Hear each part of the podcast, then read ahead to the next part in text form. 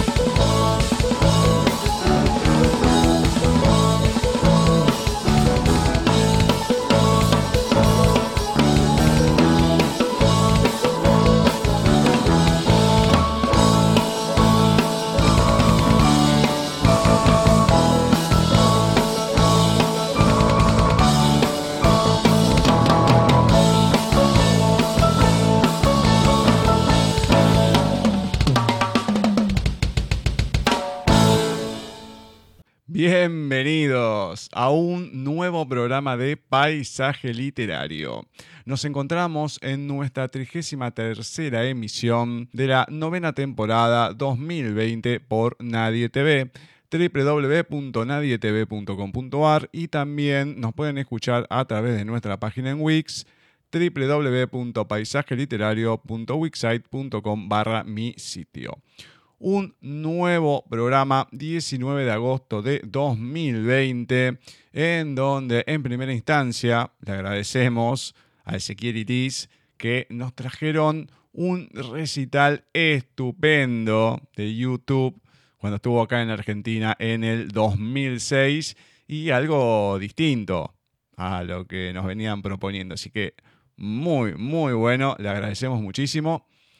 Nosotros en la segunda hora vamos a tener una entrevista a una escritora española, Natalia Brown, que nos va a presentar su libro de fantasía editado por Ediciones Russer, La Era de los Silfas. En lo que respecta al bloque de lecturas, hoy va a ser un programa especial. Contacto arroba nadietv.com.ar, tienen el mail, Skype, Facebook de la radio, arroba nadietv en el Twitter. Si se quieren comunicar con este programa, lo pueden hacer a través de paisaje literario arroba nadietv.com.ar. Mail, con ese mismo correo nos agregan en el Skype. Gustavo Literario es nuestro perfil de Facebook. Paisaje Literario en nuestra fanpage, arroba paisaje literario en Twitter y arroba paisaje literario en Instagram. Vamos a pasar a presentar a nuestra media profesora y empezar con este programa especial. Bienvenida a Paisaje Literario. Ceci, ¿cómo va todo por ahí? Bueno, bien, bien, tranquilo, con algunas noticias no muy lindas, pero personalmente bien. Eh, por lo menos acá encerrados, pero disfrutando lo que se pueda. Exactamente. Em, siempre el tema de la vida, hay momentos que te da, y a veces en el mismo momento, ¿no? Llega algo bueno, como te ha pasado, no importa el qué, pero llega algo bueno, y de la otra mejilla llega algo malo. Le contamos a la gente que mm, un amigo, amigo de la vida, pero que ha participado mucho del taller literario. Claramente yo lo conocí menos tiempo que Ceci, que estuvo de, casi desde los comienzos. Por lo menos yo llegué después. Em, por tema del coronavirus. Bueno, falleció, que es Omar Franco, que hemos leído varias veces acá en el programa, Ceci, más que nada sus poesías. La verdad, em, y lamentablemente, es una persona más de las que ha pasado por, por el taller, como Jorge Plante, como Carlos Pereda. Y, bueno, la vida más allá del coronavirus es como que en algún momento va a pasar, ¿no? Vamos de a uno, vamos a, ir dejando este plano, pero no por eso deja de ser eh, doloroso eh, lo que sucedió, ¿no? Eh, cada vez que pasa, a uno le, le duele. Ceci, más que nadie, por la terrible sensibilidad que tiene. Un qué sé yo, un, hombre que era medio, medio chanta, tenía sus cosas, medio vago a veces para, venir al taller, metía alguna excusa. Eh, se sonreía cuando decía las cosas, uno ya sabía que, estaba metiendo algún bolazo. Pero, mm, pero es, es lo lindo que tiene la vida, ¿no? El poder juntarse en un lugar, un grupo de personas totalmente diferentes con sus personalidades, con sus formas de ser, con sus cuestiones internas y poder abrirse en un grupo, un taller literario bastante particular, porque era más una reunión de amigos en cierta manera que el taller literario en sí, porque nos quedábamos hablando, quedaban tomando mate, ellos, yo no. Eh, claramente no me gusta. Pero, o comiendo algo, compartiendo un momento, no importa, sean dos horas, media, hora y media, lo, lo que diera en los distintos años.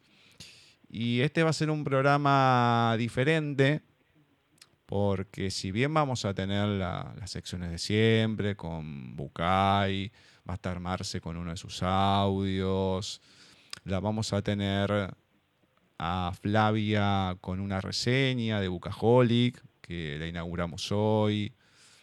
Obviamente sí, un Gololo, Wimpy, Adolfo. Pero las demás lecturas, que por lo general solemos leer de oyentes y de alguno que otro que pasa en la semana, se lo vamos a dedicar a Omar. Un poeta muy sensible, eh, siempre con la naturaleza y con sus inquietudes, como todo, ¿no? Em, abrimos el programa de esta manera, más allá del empezarlo con pilas y todo, pero no queremos dejar pasar esta oportunidad, así como lo fue con Carlos Pereda, de poder rendirle el correspondiente no sé si homenaje, pero el lugar que se merece, Omar. Así que, Ceci, todo tuyo.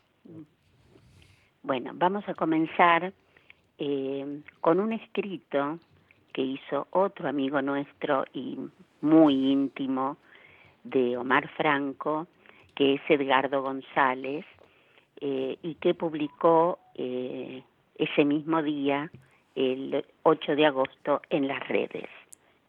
Y vamos a compartir el escrito con Gus. El joven que me inspiró en el braille pasó a ser un gran compañero y amigo.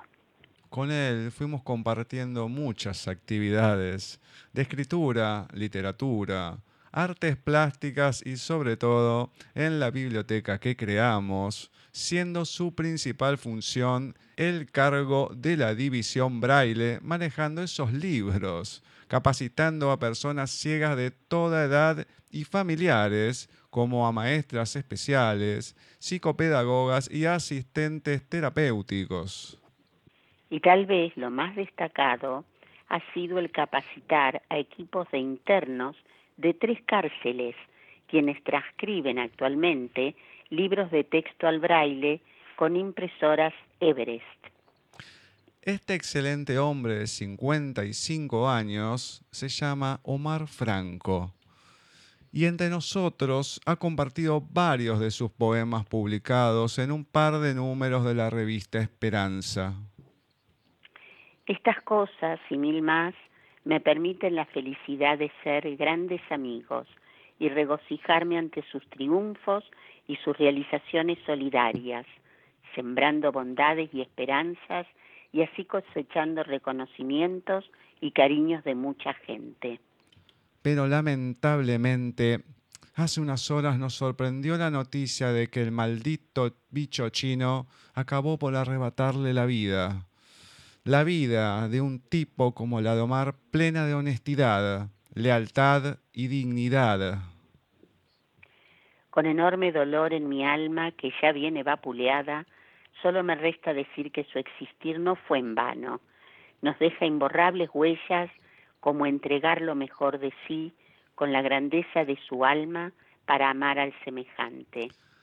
No encuentro justas palabras de gratitud, de compañerismo, amistad y de recuerdos, y me quedaré con la imagen de este momento, saludando con su clásica sonrisa, convencido de que así es, de que a mi amiga Somar entrelazó con sus dedos el punzón del braille y sus manos echaron a volar infinitos puntos, despidiéndose para siempre.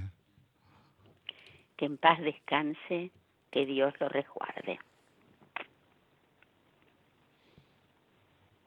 Em, estas son palabras, como dijo Ceci, de Edgardo González a su gran amigo, como comentaba acá, compañeros en la biblioteca Nuevo Ser, la biblioteca que está en el previo de la Universidad de San Martín. Iniciaron, papel muy importante, el de Omar.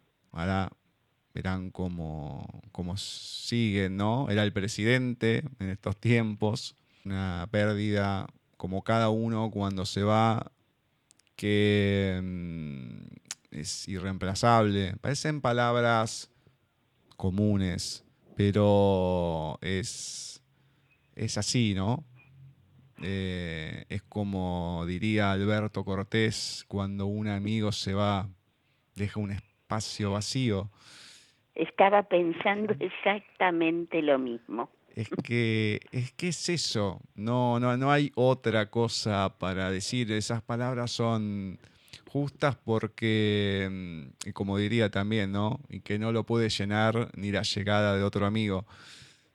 El lugar de cada uno es irreemplazable, no... Mm, así cuando uno, no sé, cuando hay una persona que se pone celosa por el otro, no, porque a ver, cada uno es diferente, aporta algo distinto y es lo maravilloso que tiene la vida y el ser humano con toda su complejidad.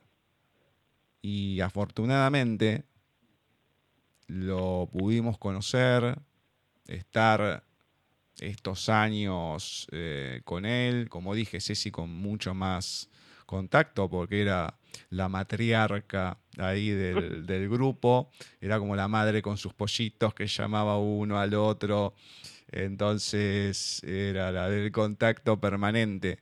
Y, y es justo, así como siempre en algún momento lo, lo recordamos leyendo algo y demás, y va a pasar a ser también como Carlos Pereda. Vamos a seguir leyendo lo que tenemos de él, porque es esas personas que más allá de pasar por la vida de uno y que todos, pero todos dejan algo, eh, él ha dejado también su, su obra, sus poesías.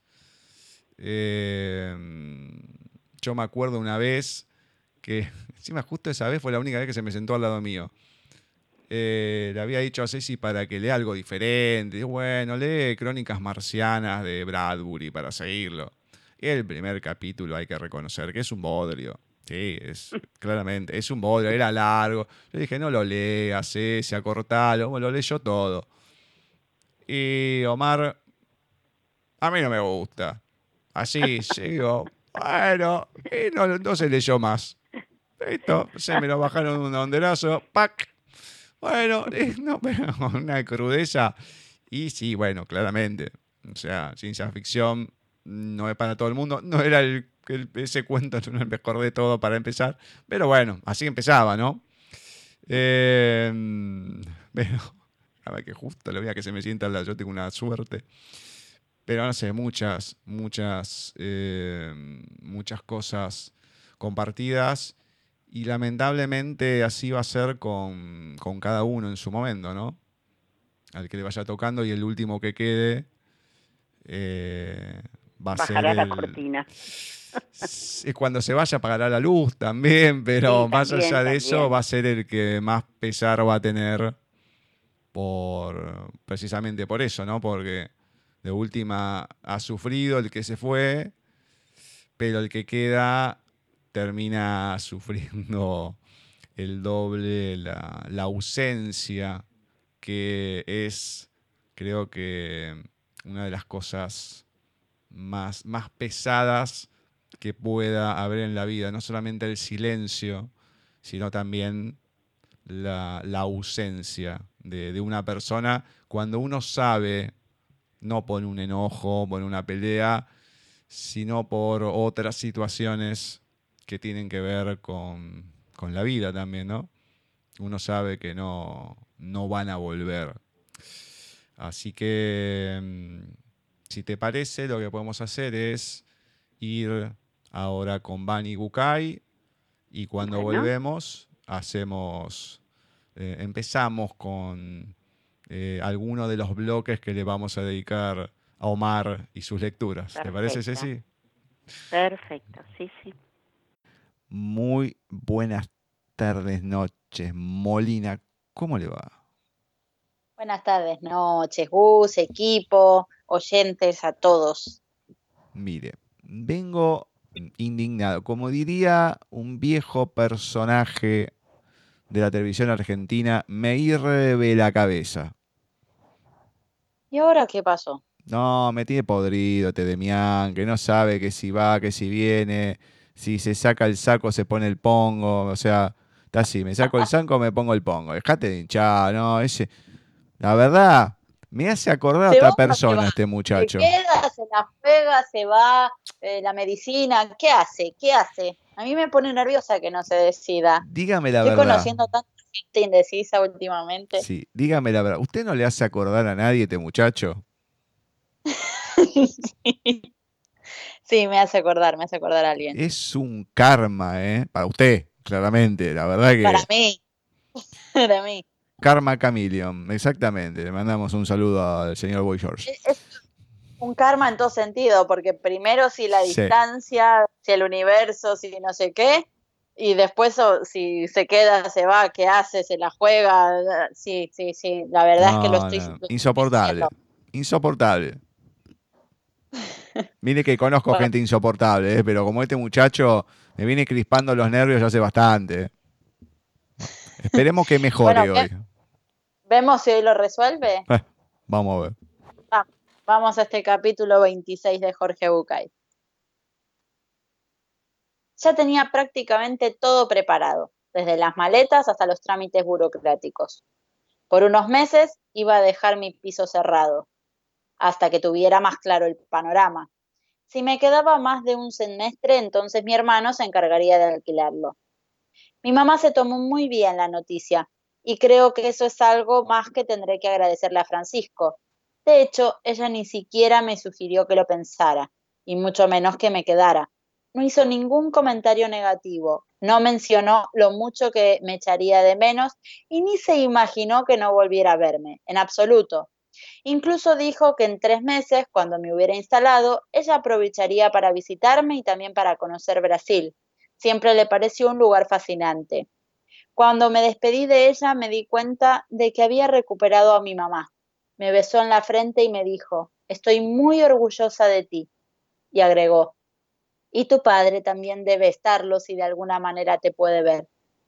Por suerte, para no irme preocupado con la idea de que mi madre sufría algún tipo de demencia senil que estaba terminando rápidamente con su esencia, cuando subí al taxi me gritó, acuérdate de llevar la leche de bismuto, que en Brasil se come muy mal. Con Paula las cosas tampoco cambiaron demasiado. Desde aquella discusión solo habíamos tocado el tema del viaje un par de veces y en ambas únicamente nos atrevimos a hablar de la profesión, de mis expectativas y de mis posibilidades. A pesar de que los dos sabíamos que en poco tiempo nos íbamos a distanciar, habíamos acordado, sin decirlo, no tocar el tema. Vivíamos el vínculo como si nada pasara, aunque desde aquel día los dos terminábamos llorando abrazados cada vez que hacíamos el amor. Finalmente, unas semanas antes de la partida, me di cuenta de que había pensado en casi todo, menos en mi terapia. ¿Qué haría de ahora en más? No me sentía preparado para dejarlo justamente ahora, pero parecía algo inevitable. Aunque a veces Jorge viajaba a Brasil, era obvio que no se podía sostener un tratamiento en esas condiciones. También con mi terapia salvando las distancias, me parecía injusta la separación en un momento tan especial de mi vida. En mi terapia, como en mi pareja, salvando las distancias, me angustiaba no encontrar ninguna salida. Así se lo comenté el viernes cuando fui a verlo. Otra bofetada, exclamé. Iván, ¿cuánto más voy a necesitarte? Me tengo que despedir. No puede ser. De mí. Me parece que te estás ahogando en un vaso de agua. Ah, sí. No me vengas con que es el resultado directo de una elección mía. Absolutamente libre, que podría no haber tomado y que, como lo hice, tengo que aceptar las consecuencias de mi libertad, etcétera, etcétera, porque no me parece justo. Ya bastante tengo que abandonar como para que tú también entres en esa lista. Y la verdad tú, por lo menos tú, que eres mi terapeuta, tendrías que haberme alertado. ¿Alertado? No entiendo, Demián. ¿Alertado de qué? ¿Cómo de qué? Tendrías que haberme avisado. Yo no me di cuenta de que también iba a perder mi espacio de terapia, que también me iba a tener que separar de vos. A ver si entiendo. ¿Me quieres decir que yo tendría que haberte dicho algo así? Oye, Demián, si aceptas el puesto en Brasil, si decides cambiar tu vida, dejar a tu pareja, a tus amigos, tu ciudad, tu familia y tu casa, te advierto que también te vas a separar de mí. Yo no estaba de humor para las ironías de Jorge, pero él siguió. O mejor, Demi, está bien que abandones todo y a todos, pero piensa en mí y en tu terapia. Está bien, tienes razón pero no sé, una mención como para que me diera cuenta, como para que lo pusiera en la balanza. Sabes que para mí no es sencillo encontrar ayuda. Cuando era joven lo intenté muchas veces antes de conocerte y después volví contigo porque sabía que necesitaba auxilio, pero no el de cualquiera. Me duele pensar que otra vez te pierdo el rastro. No creo que esté exagerando demasiado. Dime, hombre desesperado, ¿Cómo te vas a contactar con tu familia, con tus amigos, eventualmente con Paula? Pues por teléfono, por conferencia telefónica, por mail, chateando, qué sé yo. Hoy no es ningún problema comunicarse. Por eso, no te entiendo. Me parece que pueden ser alternativas para estar en contacto. Desde luego que no va a estar el cuerpo ni el mate de por medio, pero no es lo mismo que perderse ya te dije una vez hace años que contabas conmigo, ¿no? Gracias, Jorge, le dije mientras me acercaba a abrazarlo. La entrevista con el gordo me alivió y me quitó parte de la angustia que sentía. La alternativa no era cómo hacer terapia, yo lo sabía, pero en ese momento fue como encontrar un oasis, sentir que me llevaba un poco del gordo conmigo en ese camino que ya comenzaba a mostrar una de sus caras más amargas, la soledad. Me subí al bus. Hacía mucho que no me iba de la casa del gordo sin un cuento. Quizás como entrenamiento me lo busqué en mi recuerdo y me lo conté solo. Siempre recordaba aquella noticia de la visita de la Madre Teresa de Calcuta a Seattle. Se dice que, al bajar del avión, una limusina blanca la estaba esperando para llevarla a uno de los mejores hoteles de la ciudad. La invitación era de un poderoso empresario de multimedia que se decía fanático admirador de la obra de la religiosa. Cuando le dio la bienvenida y le puso todos los medios a su disposición, la Madre Teresa de Calcuta le agradeció diciéndole que no se sentiría cómoda en uno de sus hoteles de cinco estrellas si había venido a la ciudad a hablar de los homeless, de los sin techos, y que prefería viajar en la furgoneta de la congregación que la había venido a buscar. El hombre le dijo que lo lamentaba, pero que lo comprendía.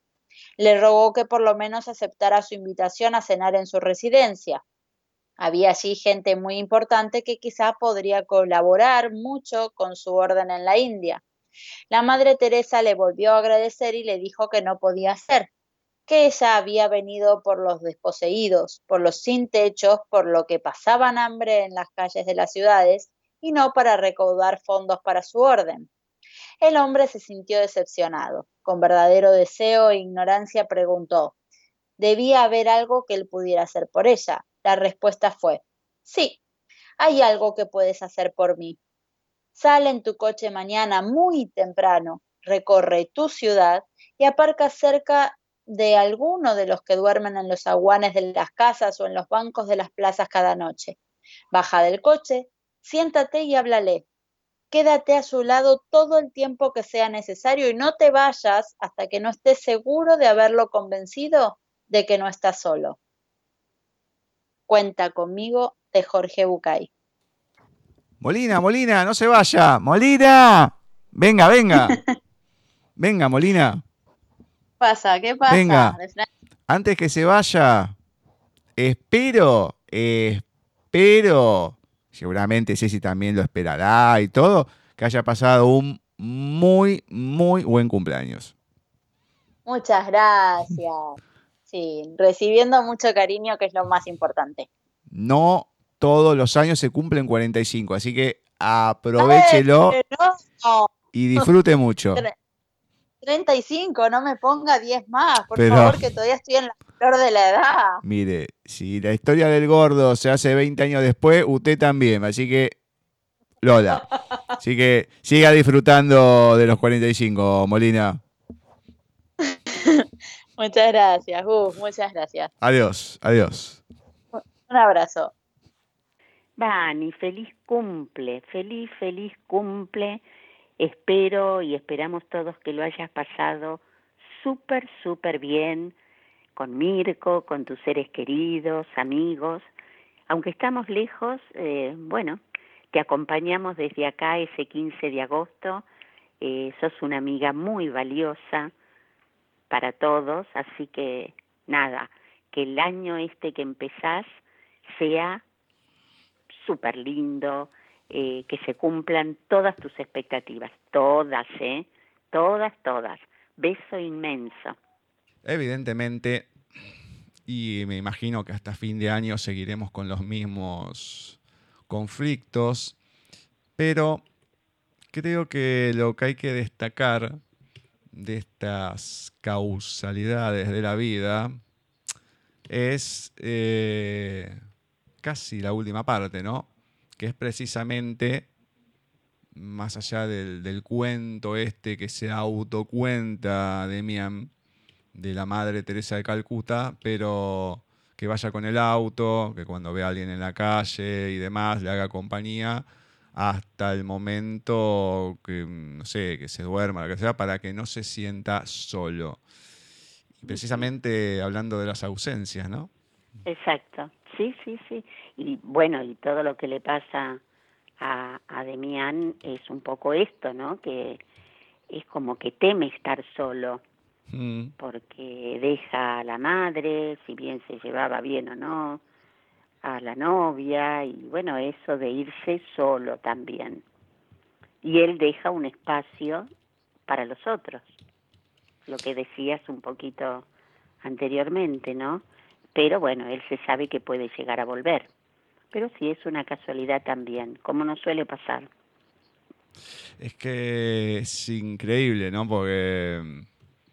o Porque no está preparado. No, no, no, no. El tema es ese, porque, a ver, otras lecturas puede decir la gente, bueno, un voló, lo que sé yo, pero lo de Bucay son capítulos y va uno tras el otro. Van, en orden. O sea, van en eh, orden. empezó en febrero y ya estamos en, agosto, vamos seis meses de esto. O sea, justo cae igual estas cuestiones, ¿no? Que vamos a seguir comentando siempre con las cosas que nos van pasando. Si te parece, hacemos un bloque así de algunas poesías. Bueno, los poemas de, de Omar no tienen título, la mayoría, algunas sí. Entonces habíamos quedado con él que cuando él no les ponía título, el título era el primer verso, que es como hacen muchos escritores que ponen el primer verso como título. Justo este, el que voy a leer ahora, eh, está entre esos, atrás de los cristales. Atrás de los cristales están tus ojos jugando con las imágenes que la melancolía abraza.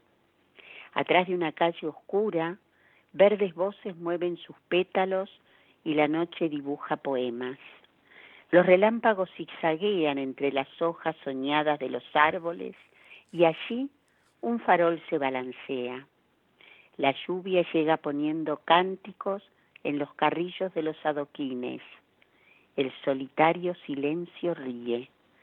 Las estrellas en sus pensamientos y el viento desgajan los retratos. Pienso lentamente en ti en tus oídos el susurro de las aves aísla los tiernos minutos inconclusos en el sabor de la brisa, atrás de los cristales. Muy bien. Eh, y pienso en ti, exactamente, exactamente. Yo ahora voy a leer uno que sí tiene título, que se llama El espejo. El espejo muestra fibrosas nubes que inclinan al cielo sobre el sinuoso camino que aún sostiene el bajo relieve de la forma de tus zapatos. Y pensaba en un frágil, pequeño poema que alguna vez escribiré en tu cuerpo de papel. Todas las siestas el cuadro ofrece imágenes incompletas, sensaciones contrapuestas. Omar Franco. Este que sigue también tiene título. Se convierte la obra. En los brazos de un sueño que me eleva, cruzando el puente colgante que me introduce en el teatro de la vida, que nos suele enmudecer. Y cuando voy a unirme a tus manos, te pierdo envuelta de página y me encuentro frente a una butaca vacía. Y sigo cayendo hasta desparramarme en la alfombra de la melancolía. Y es entonces cuando deseo esperar a la otra siesta y muevo un poco el espejo. Se convierte la obra. Muy lindo, muy, muy lindo. Son muy lindos los poemas de Omar. Tienen una sensibilidad extrema. Sí, sí, sí, sí.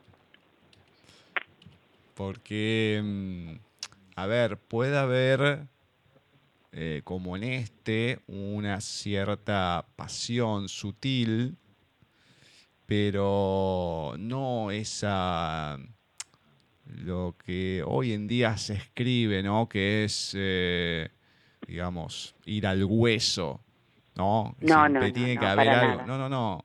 A ver, no todos lo hacen, pero es algo que sí muchos van con, qué sé yo, con más eh, lo explícito. Acá es algo que, que te deja volar la imaginación y el romanticismo.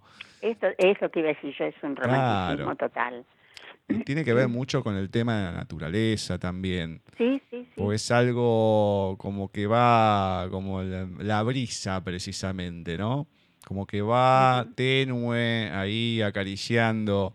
Entonces tiene esa, esa calidez la, la poesía de, de Omar. Es verdad. Y vamos ahora con otro de Omar Franco, Extrañarte. Extrañarte es encontrar en las últimas hojas que bajan de los árboles el dibujo de unas lágrimas. Extrañarte es ver el sol ponerse de costado entre las ramas casi vacías. Extrañarte es mirar a los peces salir de las aguas para besar el viento. Extrañarte es imaginar que el viento es un pensamiento, volando en la noche, pintándola con aroma de río y camino polvoriento. Extrañarte es saber que Dios lee este poema en silencio y yo lo guardo para vos porque te extraño. Extrañarte, Omar Franco. Es hermoso extrañarte. Es además bueno. que uno hoy en día relaciona todo, ¿no? Claro. Pero como diciendo saber que Dios es lo que vamos a hacer nosotros ahora. Pero más allá de eso, saber que Dios lee este poema y yo lo Sí. guardo, digamos que podríamos invertirlo hoy en día y yo lo guardo como para saber que Dios lo lee en este momento. Exacto. Eh, Sí, sí. Esta cosa de poder jugar con, con estas letras, ¿no? Pero bueno, vamos con dos más. Bueno, fantasías de ilusión. Cercadas por selvas incultas y bajo un ilimitado pizarrón azul, las chacras parecen aulas donde capullos de algodón modelan sobre hojas verdes fantasías de ilusión.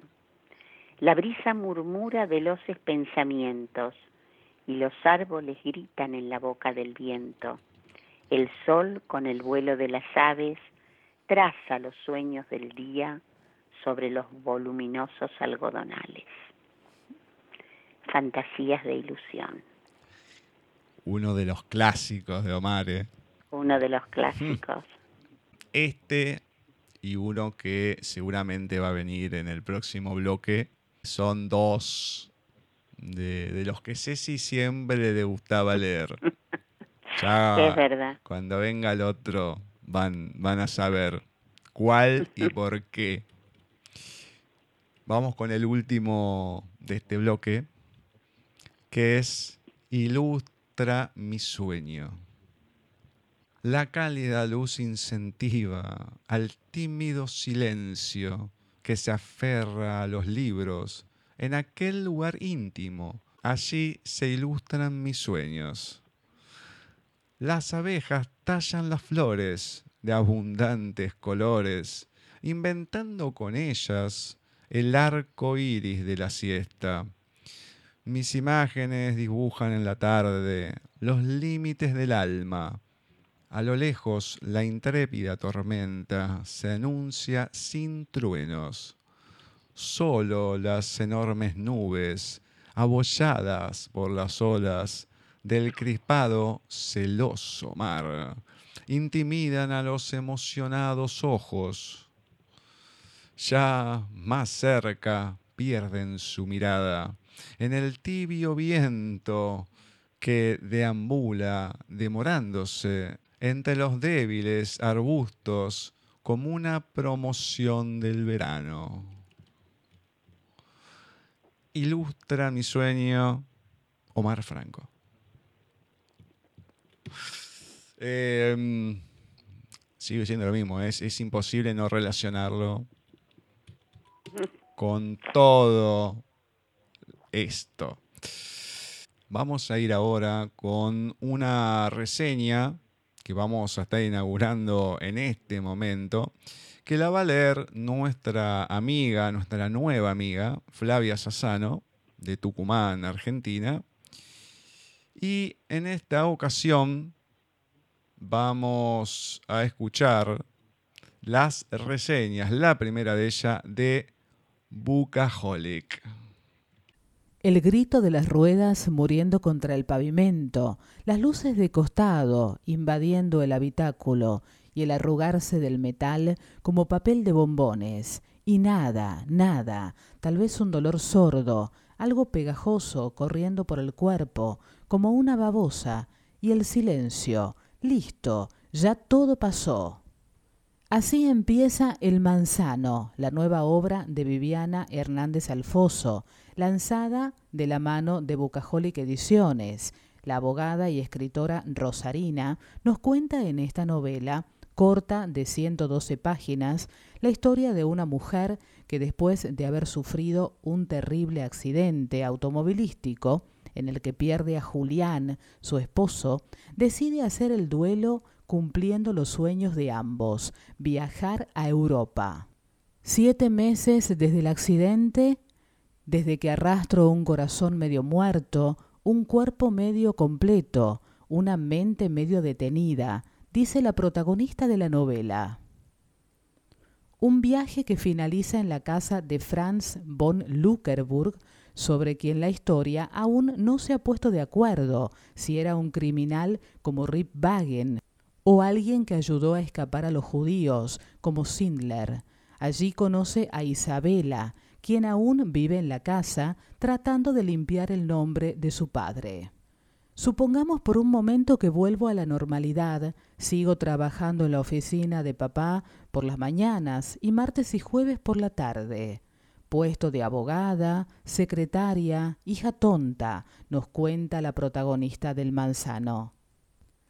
De regreso a su ciudad natal, Rosario, la narradora escribe un artículo para una revista de turismo sobre la casa von Luckerburg. Por cuestiones del azar o del destino, ese artículo la lleva a conocer a Henry, descendiente de una famosa casa nazi, y a dos ancianas que viven en un pueblito de la Pampa Húmeda. Pero hay secretos en todas las familias, mejores o peores, y la protagonista los irá exhumando, guiada por el recuerdo de Julia, una abuela que era un personaje intratable, llena de secretos, de silencios, de miradas que te sacaban el alma por los poros, una abuela que quiere lo mejor para su nieta, aunque es demasiado exigente y críptica. El manzano de Bucaholic Ediciones pasea al lector por el policial, lo fantástico y la novela histórica. Viviana nos hace innumerables guiños a Luis Carol, Borges, García Lorca, Cortázar, de los cuales es admiradora, y Ana Frank. Su escritura es atravesada por la música, desde Nat King Cole, con su inolvidable Unforgettable hasta Cindy Lauper y las chicas solo quieren divertirse en un rintong. Aparecen algunas referencias cinematográficas, por ejemplo, Laberinto con David Bowie y Star Wars, y también la intertextualidad que la protagonista va entretejiendo para dar respuesta a más de un misterio. Narrado en primera persona, la autora nos mete en la piel de su personaje, en la mente de una mujer joven, en sus sentimientos y pasiones. La lectura resulta ágil y con toques divertidos. Podemos decir que El Manzano es un libro seductor en muchos aspectos, que nos hará encariñar con la protagonista, hasta el punto de hacernos sentir que estamos escuchando el relato de una querida amiga, mientras tomamos un café con ella. El manzano se encuentra disponible en la tienda virtual de Bucaholic Ediciones, en bucaholic.com. Muy bien, muy bien. Le agradecemos a Flavia por poner su voz para estas reseñas de Bucaholic Ediciones. En este caso, El Manzano de Viviana Hernández Alfoso, que nos la facilitó Marina, precisamente de Bucaholic Ediciones. Así que muchísimas gracias, primero por confiar en nosotros, para que podamos pasar sus reseñas. Eh, la semana que viene vamos a tener una entrevista precisamente al primero de sus autores, de Daniel Antocolets Huerta, que sé si ya estuvo leyendo alguno de sus cuentos de terror acá en el programa. Y bueno, vamos a empezar a, desandar este camino un poco con ellos también, ¿no? Un poco librománticas, un poco Bucaholic, un poco Ediciones Russer, Les Editorial, bueno, vamos a ir cambiando así de, editorial y sin olvidarnos, lógicamente, de nuestros amigos del colectivo malagueño de escritores. Así que, y alguno que otro que, pueda venir de otro lado, siempre damos ahí el espacio y dejamos el huequito para que más gente pueda llegar al programa. Así que muchísimas, muchísimas, muchísimas gracias por la confianza sobre todo. ¿Te parece continuar con nuestro amigo Mar? Bueno, cómo no. Vamos a una de sus poesías cúlmines, eh, como dijiste vos, Sinfonía de Gotas. Juntos sentimos a la lluvia crear música con pianos de tejas. Cruzándose sobre los techos, las gotas hacen sonar los primeros acordes de un suave concierto. Silencio que se esconde. Destellos de sinfonías se arrojan por las ventanas, cómplices de la armonía. Los latidos murmuran igual que las aguas, que se encuentran y se envuelven por encima de las piedras. La lluvia se escapa de los truenos, se esconde en el río el viento la busca entre las ramas, los caballos beben y cabalgan. Las aguas del río tocan las nubes, moviendo y cambiando imágenes sobre sus riberas como si estuviesen hojeando un libro hasta encontrar la poesía que las gotas leen sobre la página de la tarde. Sinfonía de gotas de nuestro querido mar este me lo, de, los que escribió, me lo, me lo acuerdo, me lo acuerdo por más allá de haberlo leído, pero me acuerdo el día que, lo trajo y demás. No sé por qué, pero me, lo acuerdo, ese momento que trajo la, poesía. Había muchas veces que lo escribía en el momento. Sí, sí, sí, sí, Estaba con el Ahora, ahí. Sí, sí, nunca le pudimos hacer escribir prosa. increíble. No una sola vez eh, escribió prosa poética, hermosa, hermosa, pero no, no, no, no nos hacía caso. Él seguía con sus poemas. Él seguía con sus, con sus poemas. El poeta es así. ya lo creo. Ahora vamos con uno. El título, no sé, es medio, no digo contradictorio, pero da que pensar. La hermosa oscuridad es sabia. La hermosa oscuridad es sabia desde que mis mustios ojos eligieron quedarse en el abrigo del sueño para cuidar tu belleza. Me contengo en las introvertidas láminas de ocurrentes libros y encuentro en ellos ríos ondulantes olas casi mágicas que atraviesan sus páginas, y mis traductores dedos caminan sobre las luminosas pecas del braille. La hermosa oscuridad es sabia. En la tesada mejilla de la quebradiza noche te señalan en la terminación del amarillo silencio.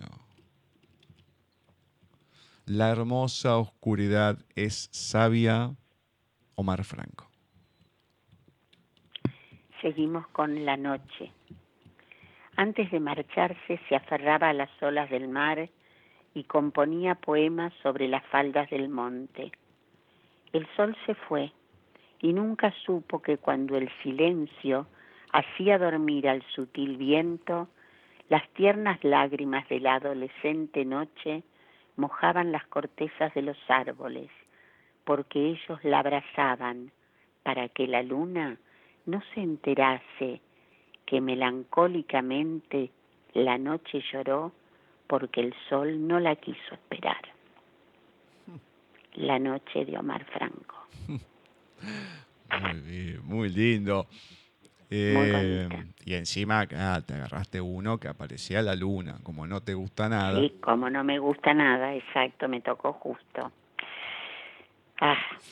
Bueno, los amarillos limones vuelan con alas de verdes pétalos, moviendo sus imágenes como soles entre nubes sombrías. El viento hace con ellos sonidos de corazones que palpitan. Los limones amarillos, en la calma, semejan gotas de una canción que cuelga de una mirada. Horas de cambiantes colores pasan y rebotan en los amarillos limones. Los amarillos limones de Omar Franco. Em, creo que es la primera vez que hacemos una, una seguidilla de este estilo en, en la poesía o en cualquier otro escrito, ¿no? Hemos leído a lo mejor dos, pero no, no de esta manera. Em, pero más allá que son cortos y, y está bueno poder ir hablando un poquito entre cada uno, comentándolo, como hacemos siempre, ¿no? En forma breve, ¿no? Pero lo importante es que, sepan el, cariño que le teníamos a Omar, el tipo de persona que era, si bien con las palabras obviamente no lo van a llegar a entender o a comprender o a conocer, pero sí, como siempre, a través de la escritura es una de las cosas más gráficas que hay como para poder eh, conocer de alguna manera una partecita de, la persona. Y bueno, esperemos que así sea. Eh, no nos olvidemos de dónde él venía al taller, tenía que tomar un, dos colectivos y el tren y después venir muchas cuadras caminando.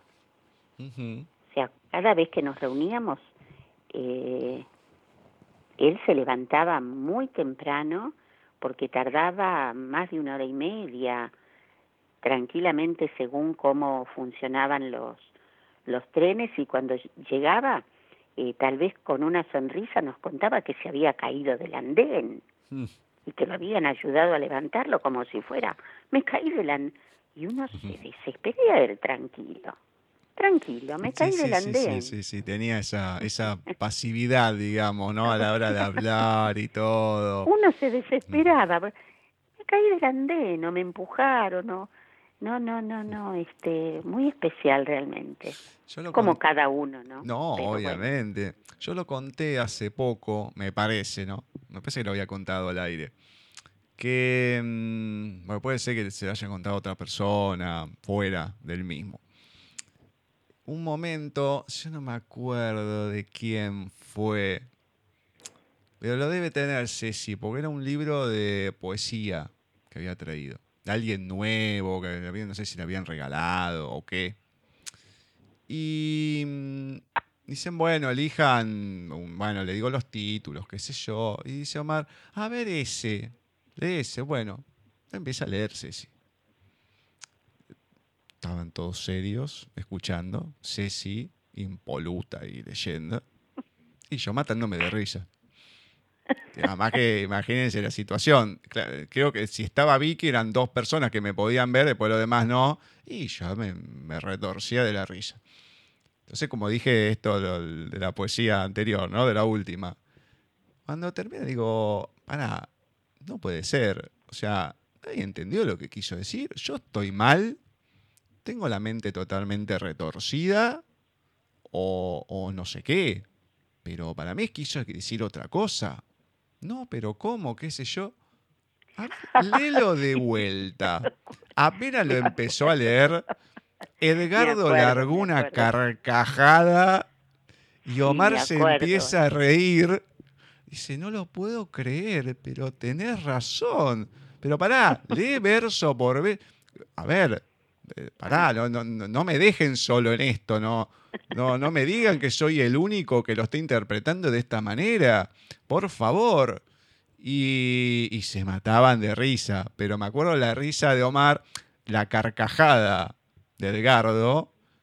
Y Omar la risa así, así como lo, contaba Edgardo en una parte que no, leímos, pero esa sonrisa de, costado. Eh, no, tenés razón. Eh, ah. Bueno, todo, pero no me acuerdo cuál era, pero me acuerdo del, momento. pues no me acuerdo, el autor ni nada, pero fue tan cómico. No me acuerdo para nada. Porque pero sí me acuerdo de la situación. Estuvo muy bueno. Estuvo lindo, pero tenían, esas cosas. tenían esas cosas y esa es la diferencia que tiene cada uno, ¿no? Porque eh, Edgardo, que se mata de risa y demás, un poco la tranquilidad de Omar. Eh, Betty, que era una rompe paciencia impresionante. Noemí con sus abrazos amorosos. Vicky, que mucho no se puede decir de Vicky. Eh, no, Vicky ahí siempre dando una mano, riéndose. Hasta que se enojó conmigo. Después. Bueno, Vicky. Nada, pero Vicky sacó algo muy lindo en, paisa, en, en Facebook. Muy bonito. Hmm. Y eh, así que bueno. Con motivo de esto, ¿no? De la partida sí, de Sí, sí, sí, sí.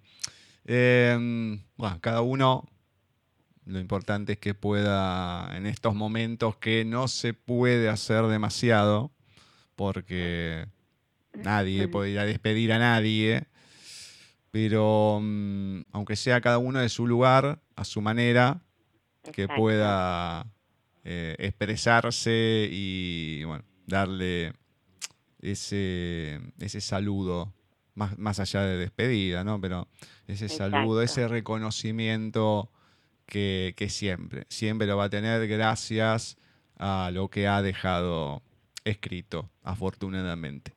Vamos a ir ahora con algo que nos va a compartir Marce y volvemos. Atardecer en Cádiz. Yo voy soñando caminos de la tarde, las colinas doradas, los verdes pinos, las polvorientas encinas. ¿A dónde el camino irá? Yo voy cantando, viajero, a lo largo del sendero. La tarde cayendo está. En el corazón tenía la espina de una pasión. Logré arrancármela un día, ya no siento el corazón. Y todo el campo un momento se queda, mudo y sombrío, meditando. Suena el viento en los álamos del río. La tarde más se oscurece y el camino que serpea y débilmente blanquea se enturbia y desaparece. Mi cantar vuelve al plañir.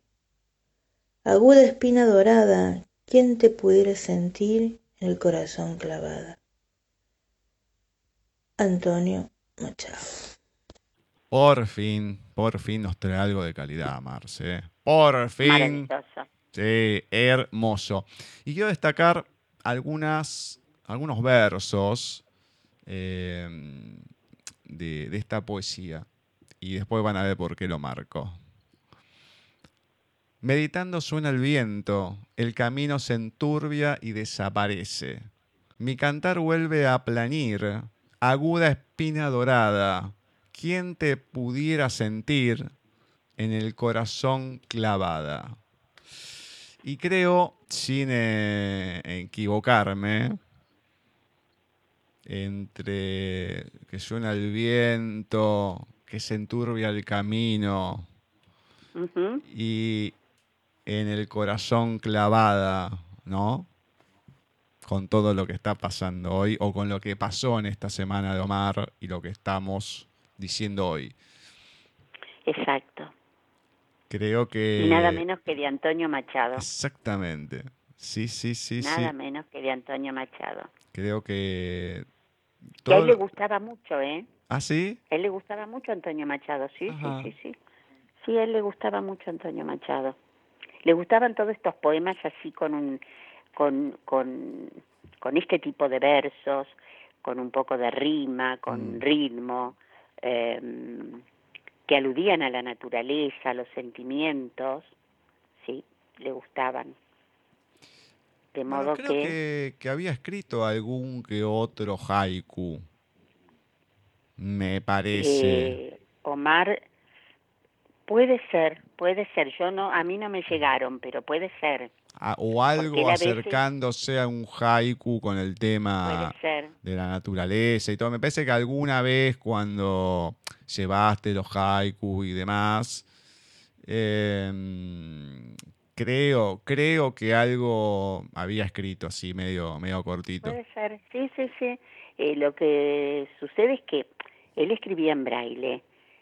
Otra persona lo pasaba en la compu. Él me traía esa hoja para que yo la leyera. O sea, a él le quedaban sus escritos en braille. Claro, sí, sí, sí, sí. Eh, entonces yo después llegaba a casa y lo volcaba en la compu para que nos quedaran y no nos y a él le devolvía la hoja. Todo ese recorrido hacían Hmm. los poemas de, de Omar. Exactamente, exactamente. Bueno, vamos con uno de los dos pesos pesados que solemos tener. Bueno, vamos a nuestro querido Wimpy. No me comprometa, doctor.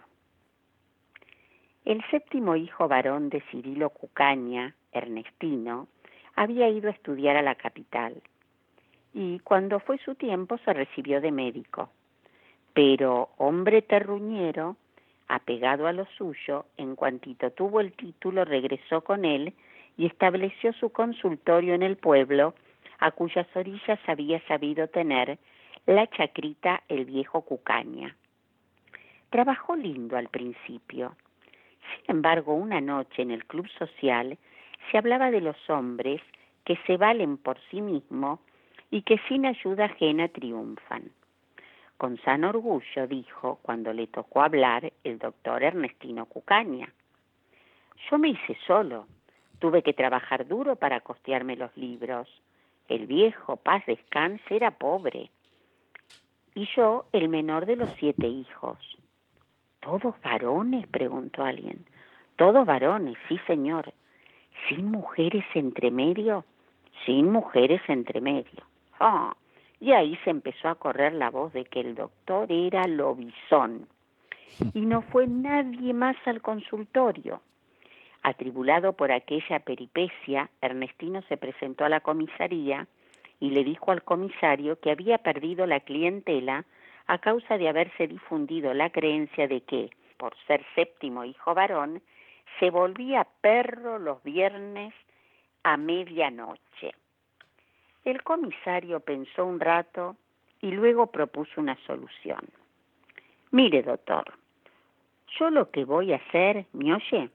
Lo que voy a hacer, voy a agarrar y le voy a poner un melico el viernes lo que anochezca en la puerta de su casa y que el melico se me quede ahí hasta que amanezca el sábado. ¿No es así? Bueno, si usted no es lobizón, como dice el melico, me traerá el parte. Yo pego el parte en la puerta de la comisaría y como la palabra de la policía es sagrada, al primero que no vaya a su consultorio lo entierro en un calabozo. Y como lo dijo, lo hizo el comisario. El viernes, ya anochecido, se paró el vigilante frente a la casa del doctor. el doctor nervioso adentro, detrás de las persianas observándolo. A eso de las doce de la noche, la hora fatal en que el lobizón se emperra, el vigilante seguía paseando tranquilo cuando, de repente, vio venir a un perro negro de la esquina, arrimado a la pared, uno de esos perros vagabundos, costilludos, seriotes. Y con un susto espantoso, el vigilante le dijo de lejos al perro, mire doctor, por lo que usted más quiera, por lo que usted más quiera en este mundo se lo pido, no me comprometa, desempérrese y no me comprometa, doctor. Yo me río cuando los termino. No me comprometa, doctor de Wimpy. Pobre doctor. Es genial. Pobre doctor. Pobre doctor. No, no, no, no. La verdad que siempre está el personaje ahí, el pobrecito, no, no. Sí, sí, sí, lo- los finales cuando vienen así como del anterior, no, no. Sí. Eh, buen pion, ese era. no, Ay, buen peón estuvo buenísimo. Buenísimo. No, es genial, me encanta, me encanta cómo lo lees. Bueno, eh, qué lindo haber encontrado esto y que lo estés leyendo, la verdad que es hermoso, Sí. hermoso. Bueno, vamos a ir con el último audio que tenemos esta noche en la voz de Manny y sin Wololo. Resistí, volá, encendé, viajá, soñá. Es tanto, pero tanto lo que llevas en el pecho que cada latido es una señal. Una señal que siempre se ama un poco más y más. Y aún más. Imaginá, creé, escuchá. Demorate en esos ojos que te ofrecen un mundo. Habitalo, seguí, explorá. Y volvé si así lo deseas. Viajá liviana, liviano. Conquistá estrellas con solo mirarlas. Besá, decí, amá. Amá como si fuera la primera vez y la última al mismo tiempo. Imagínate esa sensación del primer amor y del último, todo a la vez. Y cuando hablo de amor, hablo de sentirnos vivos. Resistí. Cuando digo resistí, me refiero al viento en contra, ese que levanta polvo. Me refiero al desamor y a la mentira. Me refiero a las máscaras y las piruetas. Y cuando digo volá, me refiero a saber cada mañana que tus alas se van a acariciar el cielo. Cuando digo volá, digo sé vos. Solamente se vuela cuando somos. Solamente somos cuando volamos. Sin wololo. Bien, muy bien, muy bien. Gracias, Vani. Gracias, Vani, por un programa. un- Gracias, Vani, por un programa más que nos compartes a, a. Que esto, esto es lindo. Bucay, como siempre, bah, deja mucho que desear. Pero hay dos fragmentitos que quiero comentar. A ver si a Ceci le llamó la atención lo mismo, ¿no? Y es probable. Está en femenino, pero bueno, se entiende. Viaja liviana, liviano, Mm. Conquista estrellas con solo mirarlas. Y la otra parte, solamente se vuela cuando somos, solamente somos cuando volamos. Me lo Eh, quitaste, Gus. ¿Viste? Justo. Me lo quitaste. Sí, es que era muy quitaste. evidente. Me lo quitaste. Hermoso. Hermoso, realmente. Muy lindo. Y que otra, otra causalidad más, ¿no? Sí, sí. Eh, y sigo diciendo, yo esto creo que de Singololo una sola vez, eh, dos veces cambié. Uno que mm, lo había leído aparte, Bani, porque le había gustado justo en ese momento. Y uno para un programa que, que se había ido mucho de las lecturas y demás, las entrevistas más que nada. Eh, entonces, bueno, debemos de acomodar alguno y puse uno más corto, pero después esto cayó, es como que van cayendo muy, muy justitos los, los audios y las lecturas. ¿Con qué seguimos, Ceci, ahora? Bueno, como siempre, Adolfo Barrera, en el mundo a la vuelta de la esquina. Es hora de volver. Cubierto en su capa, abrigado en ella, camina hacia la nave. Antes de subir, gira su cabeza para mirar el paisaje frío y desolado que quedará delante en unos instantes. Los héroes melancólicos no son muy famosos.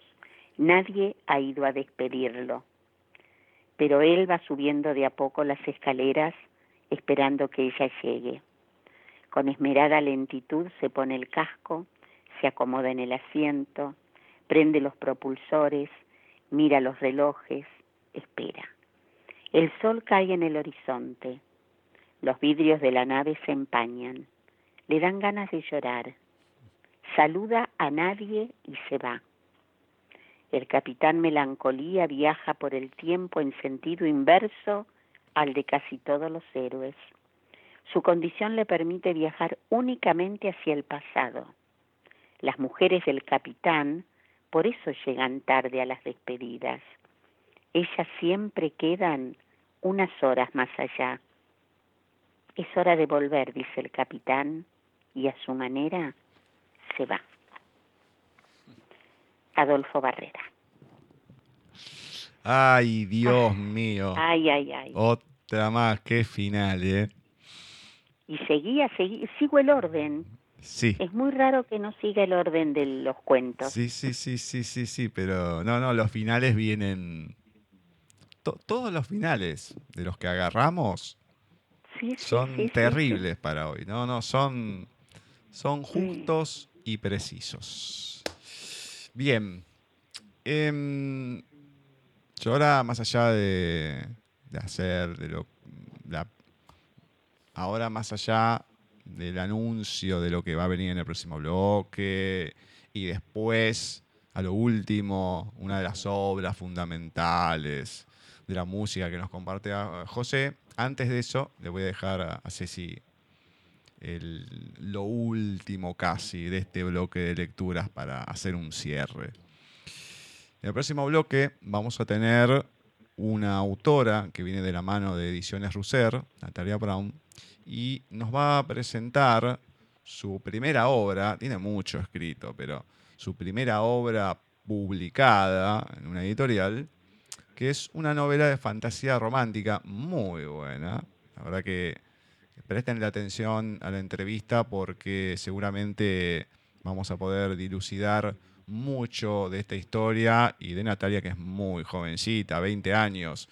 Tiene mucho por delante y esperemos que siga escribiendo más como la era de los silfas. Querido Amar, nuestro poeta, tus versos viajan por la naturaleza y la traen pura y diáfana para armar con ella tus poemas. Tus metáforas, tus personificaciones son algo muy relevante de tu obra. Siempre recurriste a, los árboles, al, al bosque, a los relojes, a los espejos. Y creo que desde donde estés vas a estar con nosotros y obviamente nosotros te vamos a tener siempre, siempre en nuestro corazón. Beso grande, querido Omar. Ahora vamos a escuchar The Sound of Silence, Los Sonidos del Silencio, interpretada por el dúo de folk rock estadounidense Simon and Garfunkel. Los Sonidos del Silencio, The Sound of Silence, es una canción que popularizó en la década de los 70 el dúo estadounidense Simon and Garfunkel. Fue escrita el 19 de febrero de 1964 por Paul Simon por el asesinato de John F. Kennedy el 22 de noviembre de 1963. Simon estaba seguro que la canción sería una forma de recoger el sentimiento emocional popular tras el desafortunado suceso. La canción, cantada por ambos miembros del grupo, Paul Simon y Arthur Garfunkel, solamente acompañada por la guitarra de Simon, fue originalmente grabada como una pieza acústica de su primer álbum, Wednesday Morning 3 AM pero posteriormente fue retocada con instrumentos eléctricos y reeditada como sencillo en septiembre de 1965, el cual llegaría a alcanzar el número uno de las listas americanas el día de Año Nuevo de 1966. Si bien en el primer álbum aparecía con el nombre The Sounds of Silence, Los Sonidos del Silencio, este sería cambiado por The Sound of Silence, el sonido del silencio, a partir de su aparición en el álbum Sound of Silence.